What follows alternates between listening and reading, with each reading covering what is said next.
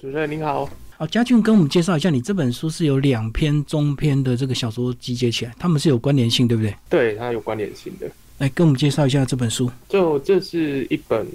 就是它虽然名字叫《新兵生活教练》，但是其实讲军队的篇幅大概只有，我觉得还不到一半。就是它是两个中篇里面第一个中篇的发生场景，但其实蛮多事情也不一定是在但它其实比较像是一个时间的断点，就是我想讲这个这本书其实是一个关于成长的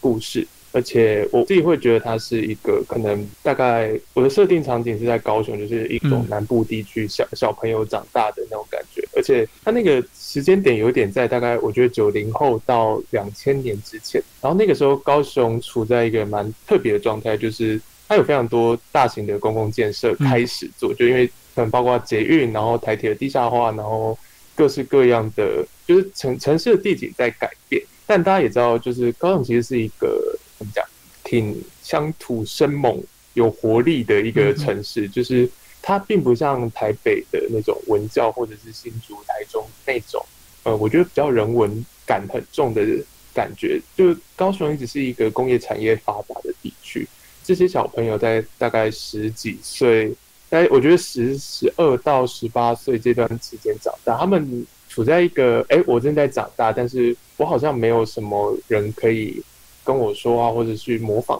就是我没有一个可以模仿的大人的对象，因为父父职辈通常都挺忙的，而且在产业是一个比较不需要沟通的一个职业，所以是看着一群沉默的背影长大。那在这个状况之中，就是我用两个故事去写，一个从男生的角度讲，就是我觉得男生的定调在大概十八岁就当兵的那个时候去理解这个世界是什么。那我觉得女生比较早一点，她们的情感波动比较复杂的情况之下，好像在国中的时候，她们就得面临很多关于自己跟这个世界不同，或者是他们那样子的疑惑的讨论。对我会觉得这是一本关于成长，而且是高雄小朋友成长的故事。你刚刚讲九零后，那其实就是差不多你的年纪啊。呃，对啊，我自己是九零后啊，对。嗯，所以其实这本书就有你个人的成长故事经验在里面嘛。呃，我其实是一开始并没有打算说在，我本来打算就是想写一个高雄的感觉，但我觉得比较残忍的是，呃，我在写的时候本来一直想说我要把它当做一个零零后的故事，就是当时可能现在才十七岁，我想写一个现现在高雄年轻人的那个感觉。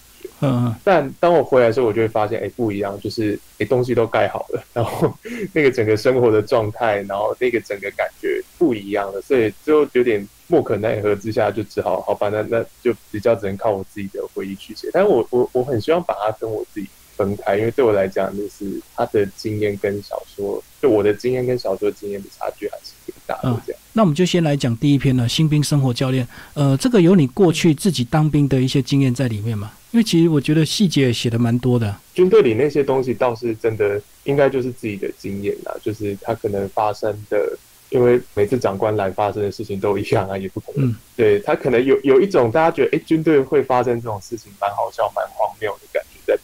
就也是蛮就是感谢那个时候在军队里面有做一些记录，把可能每天发生的事情记下来。因为外面再看，有时候觉得，哎，好像呃有点难感觉那个时候的可能当天的那种感动，但是你还蛮确定那那些是真实发生过的，然后它是一个在军中非常特别的环境才有才会拥有。可是我觉得你在创作过程那种呃写作的顺序跟技巧还是有有一些，对不对？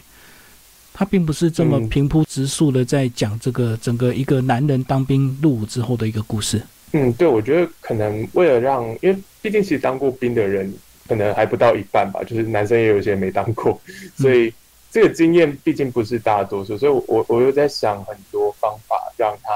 不要那么流于可能大家想象中那种呃男男生聚集起来就只会聊当兵事情那种那种商业杂谈，然后有点乱。因为我希望让他比较就是透过小说的方式让他比较易读，或至少有人没当过兵，但他能找到一点主轴去跟着这些故事下去。然后主角在里面也交错一些他过去的感情。嗯，对。但这部分就比较是比较纯小说的方面的。对，嗯，对对对，嗯，就才有隐隐的。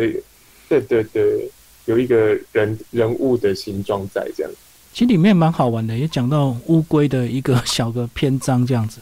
嗯，对，乌龟蛮蛮可爱的，对。对啊，好像当兵有时候养养一些小宠物也是一个无聊中的一点小乐趣。嗯，对啊，而且就军队里地位就很大，就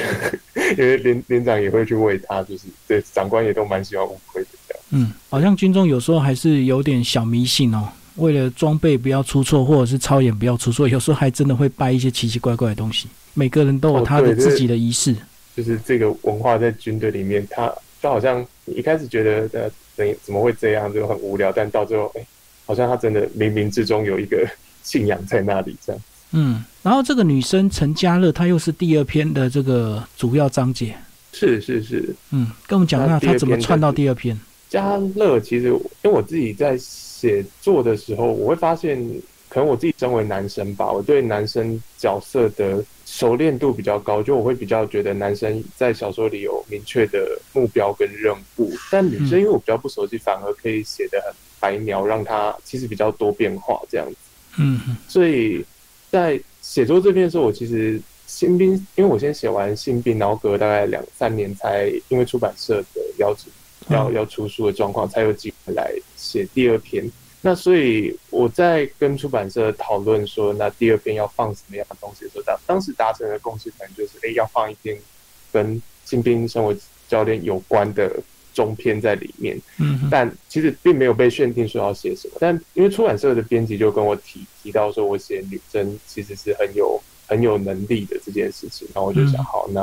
我我其实也蛮一直很想去处理，就是玉静跟家这里两个在第一篇出现的这两个女生角色，因为我觉得其实新兵生活教练他就是主角才有，他是一个男生的，是就真的会记住这件事情的人只有才有，但是。让他记住的原因，并不是他真的做什么事情，而是因为他遇到了他人生生命中两个很特殊的女生，就是嘉乐跟玉静。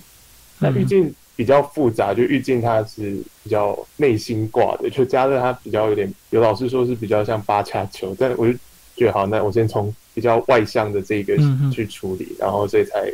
才从这个人的角色开始写这样。好，那第二篇呢？其实很特别的是，里面有一些这个很像电影情节这样的一个章节，它一直在重复过某一天。对对对，对，它有点像电影情节，而且我我自己会当初在想的时候，是比较把它跟日本的不止动漫，但动漫也蛮常出现。我觉得比较像日本在八零后文化会去呈现的那种重复的，就是你进到学校，然后一天不断的重复，有时候不一定是学校。嗯然后在在那样的作品，可能呃，我自己所喜爱的作品里面，它通常是带有某一种没有解决的执念，就是你在这一天没办法过完。嗯，那我我觉得这样的设定跟里面陈家乐的那个状况很像，就是他卡在某一些问题里面没办法解决，但如果他照时间长大，就是他很顺顺的这样子每天过过完，然后长大，他在十八岁他成年之后，他没有机会去。他没有机会去为这些问题做解答，他就只是死死的待在那边。嗯，那对我来讲，这样子的人，应该说这样子的设定没办法去变成那个《天边生活家》里面那个那么年轻，但是又好像很成熟世故、非常会挑拨人家的这样子一个女生角色。所以我把它设定说，她困在了，嗯，她不知道被不明的原因困在了一天里面，然后他不断的去重复，然后从有点像，也不是逃避，是他一直没被。提点他真正的迷茫在哪里，但到最后有一个机会，他发现了这其中的关键，然后有机会去对自己的生命做一点解释或做一点，虽然最后也不一定是好的事情啊，对，但我觉得这是一种蛮残残忍的长大吧，对，嗯，其实我们生活有时候也会很像，哎，就有时候你过完这天，你会突然发现，哎，今天怎么跟昨天或者是之前的某一天很像？嗯，对我，而且我我刚好就是。嘉嘉乐在讲国中他的国中教育那段，我其实觉得这这这超级有感，就是刚刚主持人提到这个所谓过完一天又又像同一天，就是你不断的在考试，然后每天去学校，然后终身都一样，然后一直在考试，然后你不会的题目还是不会，就那种重复感，真的是觉得有点小绝望吧。就长大之后反而没没没这种感，就上班的，或长大之后的那种。生活的烦闷是另外一种挑战，但国中的时候的那，就是国高中升学主义之下的那种重复，也真的是蛮有趣的一个题材。这样对，每天过同样的天，坐一样的公车，一样的时间点到学校，然后考一样的试，然后可能中午又跟一样的同学吃一样的饭，这样子。其实除了年轻会有这样的问题，我觉得年老有时候也会这样的问题。如果你退休之后，你可能你就会觉得你可能每一天都很像。哦天啊，那好像听起来更更绝望。对啊，你每天都是一样的时间起床做一样的事，然后什么时间该吃饭，然后又睡午觉，然后又晚餐这样子。所以其实你你是有把时间稍微交错，对不对？就是第二篇是在处理女主角她更早的年轻的那个状态。嗯，对对对，因为她最后服毒就是加勒这个女主角，她逃开这一天之后，她最后面很快的长大了，然后那个长大其实已经超过他遇见才有的时间，这样。嗯嗯，对我其实有一点小小的设计，就是。就是大家如果就读者如果有看，就会发现其实两篇几乎没有角色重复，就可能只有其中他一个同学静辉是在两篇都有出现的。嗯，但新兵里面非常多男生对这个加勒念念不忘吧，他们对他非常的有好感。但我觉得加上他不断的在处理是他自己心中巨大，可能是跟他妈妈的离开有关，那也可能是我觉得这个人他没办法变成他自己想要的样子有关，就他。他其实人生只能一直面对自己的黑暗，那这个黑暗让他长出一个可能大家觉得很有趣的样子，但其实对这个角色本人他没办法去记住这些被他影响过的人，这样。所以其实这两边看似相关，其实它还是独立的，对不对？我会希望，因为毕竟是以一本书来思考，但它它是独这两边是独立，但我会希望说，我要做出的效果是它在一本书里面加起来是有加成效果的，这样。好，最后嘉俊讲一下你这本书的一些推荐人，包括帮你写推荐文的这些呃朋友、老师。哦，因为这本书蛮特别的，是它大概我在两年前参加的一个叫台积电文学赏中篇文学赏的比赛。嗯，那非常幸运的就是有有得奖，而且那个去看评审记录就会发现，真的是遇到很喜欢的评审老师才有机会上去，不然那个时候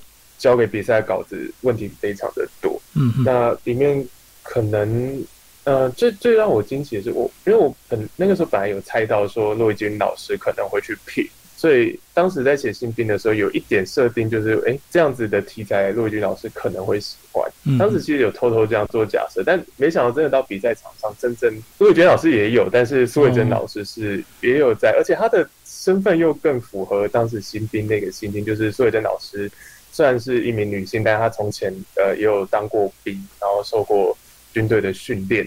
虽然他去看到的那个故事看得非常的细，然后把里面非常多角色，我很努力藏起来。就我觉得有些其实是太痛、太痛的一些生活体感，那些东西都被苏伟珍老师抓出来。那嗯，很谢谢他。后来这次我的推荐序是由他写，我其实看的时候蛮感动。我在上班的捷运上看到，哎，今天发出来，然后开始看，然后当下在捷运上真的差点哭出来，因为他真的把加乐这个角色看得很细很细。那同时间，我其实蛮蛮孔雀，就是他已经把我很多书写的可能性也都讲出来了，然后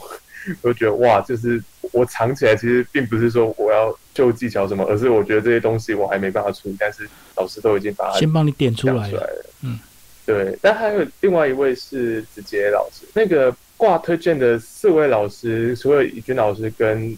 傅伟珍老师以外，还有。那个童伟格老师跟刘子杰老师，那童伟格老师他，嗯，我觉得他比较呃神龙见首不见尾，对，就是是一个比较神秘的状态。但我还是很谢谢他，因为他的早期有一本非常经典的作品叫《西北雨》，然后写的是非常魔幻的东西，但是其中非常多也是我觉得跟军队那种特殊的经验会召唤出来的东西有有关。然后很谢谢就是比赛让童伟格老师有看到这篇作品，然后他。也愿意让他进入后边的角色。那另外一个是有子杰老师，就子杰老师比较特别，是因为我现在目前就是一边上班一边在北大的文学所去就读。那子杰老师很很荣幸，就是我我可以当子杰老师，他今年上半年的时候在我们所上开的课程，那那个时候可以当他的指导生，就是有有一门课程可以让让他去跟着这篇作品。然后给我一些建议，虽然老师也很忙，就是最后我觉得跟老师上课的过程，听他去讲一些，包括他所喜爱的日本文学或是电影改编文学，很大的影响到我去在同时间写《亲爱的陈家乐》这篇的时候，那样子文字的质感，还有子杰老师他。在他所关注人物的细腻非常非常强调吧，我觉得男生要想到那么细，其实有一点困难。但是他不断的在课堂上去讲解，哎，创作时对人物的，不管是他们的想念或者他们的希望，可以怎么去形塑人物这件事情，就非常感谢有子杰老师去，当时一边上课还后来花时间看我的作品，然后最后也给出漂亮的推荐文。嗯，对。好，其实你这本小说里面其实还是带入一些高雄的地景，是你刻意写入，是让它更有高雄感嘛？包括柴山啊、猴子啊这些。哦，对啊，但柴山本来就很好玩，我觉得。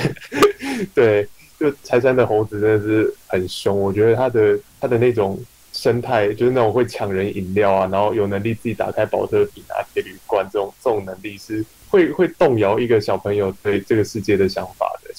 嗯，对，就动物没有那么简单。对，然后很多，因为当初我自己在当兵的前后几年，刚好高雄市是是有比较怎么讲，比较有新闻版面嘛。就那个时候有一个二零二零一四年的那个南高雄的气爆案这样。嗯，然后对，那我会觉得就是那件事让我去提醒到，哎，我我们这个高雄它的变动其实是很剧烈的，因为同时气爆案的地点刚好也是当时在盖轻轨的那个地点，然后。呃，我自己会有印象是，就气爆案当天晚上，哇，你就看整个南面天空是红的，就红的像白纸一样。然后隔天经过灾区，然后还有当时受的生活的一些影响，会让我诶很大的感觉，我我我所住的这个都市，它会很快的挥别我现在这个很多工程的这种过去，嗯嗯，然后变成现在这个建设都好，然后建设都好之后，这边的小朋友他们有更多要面对的事情，就是。